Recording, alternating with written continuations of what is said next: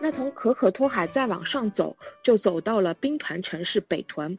北屯在北上呢，就是来到了我们的阿勒泰旅游区。阿尔泰旅游区呢，森林密布，雪山密布，所以它也是来到新疆的游客首选目的地。因为这里有非常有名的旅游品牌喀纳斯。那喀纳斯景区呢，就是在中国雄鸡版图上鸡尾巴尖上那一撮最美的翎毛。阿尔泰山由于它壮美的自然风光，有着非常丰富的游牧民族文化，所以被称之为新疆的会客厅。那当客人去游览喀纳斯景区的时候，首先映入眼帘的就是广阔的森林资源。这个森林资源呢，是西伯利亚寒温带的泰加林。所谓的泰加林，简单的说就是针叶林和阔叶林混合生长。针叶林我们常说的松树，它一年四季常青。阔叶林，阔叶树中呢，它最具代表的就是白桦树。那秋天的时候呢，白桦树就变成了金黄的颜色。当我们的大巴驶过林道的时候，一阵微风划过，金黄的叶子呢，就像翩翩飞舞的蝴蝶。那我们说，除了白桦林是阔叶林中的代表之外呢，还有一种树，它叫欧洲山杨。欧洲山杨也是广泛的分布在阿勒泰山的山峦之中。欧洲山羊到了秋天会变成火红的颜色，所以有一句话来形容阿尔泰山的秋景，叫做“上帝打翻的调色板，如同一幅五彩斑斓的油画”。啊，当然，阿尔泰山并非秋天最有价值，其实春夏秋冬它各有不同的景色。现在。喀纳斯景区每一年的冬天呢，也会有很多的游客前来过冬，主要集中在十二月到二月份之间。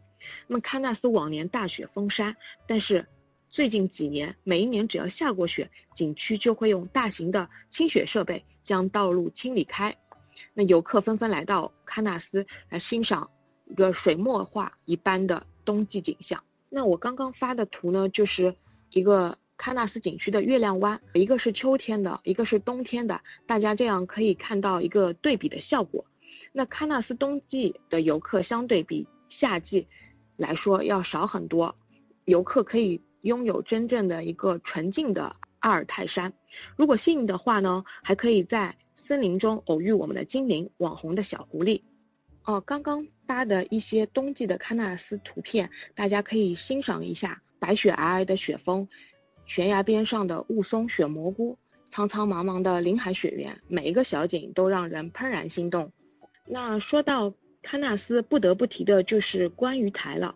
观鱼台在喀纳斯景区内，海拔两千零三十米，和喀纳斯湖有六百五十米的落差。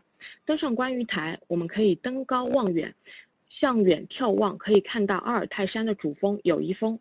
友谊峰是我们我国境内海拔最低的山谷冰川，所以登上观鱼台，眺望友谊峰，看着游牧民族向往的圣山，心潮澎湃。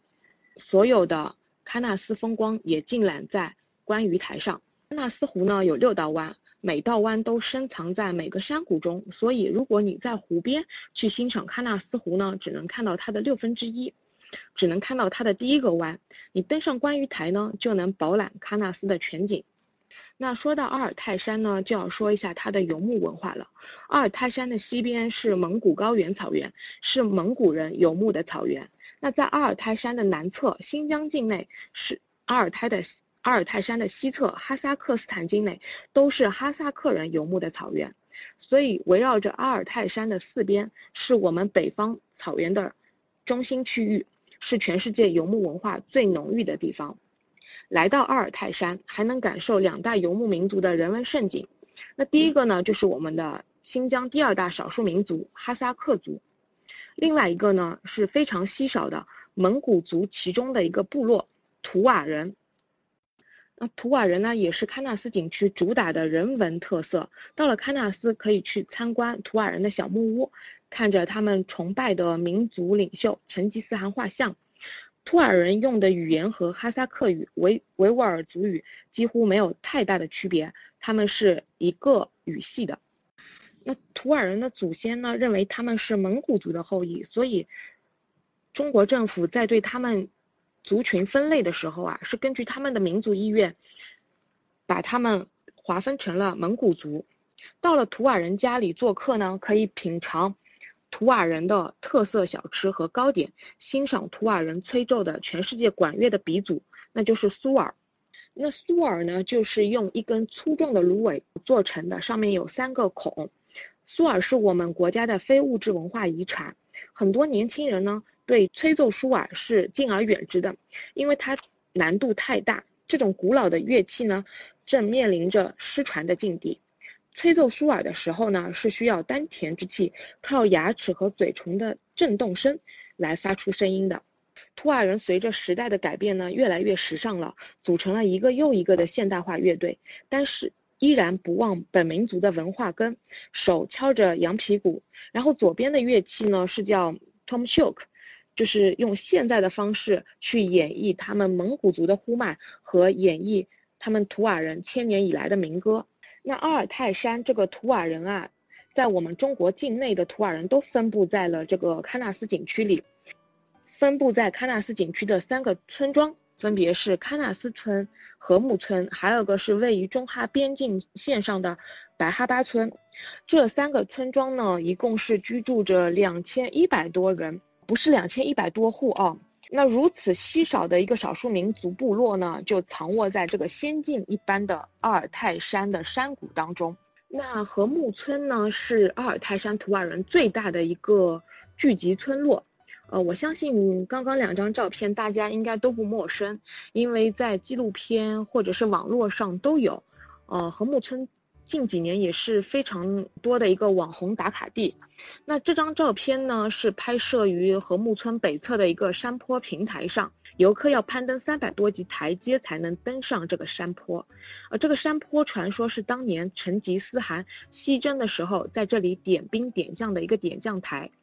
站在这个山坡上呢，可以俯瞰整个图瓦人村落，尤其是清晨的时候，啊，图瓦人做起早饭，炊烟袅袅，一幅仙境般的感觉。啊这是和木村带给游客最大的视觉冲击感，啊，所以说很多的摄影爱好者，他们也纷纷来到喀纳斯取景，去拍摄图瓦人的每一个村落。那当然有小伙伴说，啊，现在冬天了。就是很辛苦去攀登这个平台看日出，或者是怕冷怎么办？哦，不用担心，因为现在冬季呢，我们有提供专属的热气球，你可以乘坐热气球去赏景，体验一把高空浪漫。刚刚发的两张照片呢，就是我们和睦的热气球。那冬季的和睦也非常适合情侣来，因为。浪漫的氛围啊，大自然已经全部帮你准备好了。我们和爱人一起乘坐热气球腾空而起，将唯美的古村落一饱眼福。当然，冬季的和睦除了一望无际的林海雪原、炊烟袅袅的古村落，还有洁白晶莹的华林雾凇以外呢，图瓦人也喜欢在结冰的湖面上进行赛马比赛。每年的冬季呢，和睦还会举行冰雪乐园、篝火晚会等活动。今年更加有和睦粉雪度假区为之加持，打造冬季最优美、最会玩的和睦。大家也可以自费体验马拉雪橇、雪地摩托、跳雪、泼水成冰啊这些冬季的乐趣。呃，刚刚发的呢，就是在和睦景区内可以体验的一些自费的娱乐项目。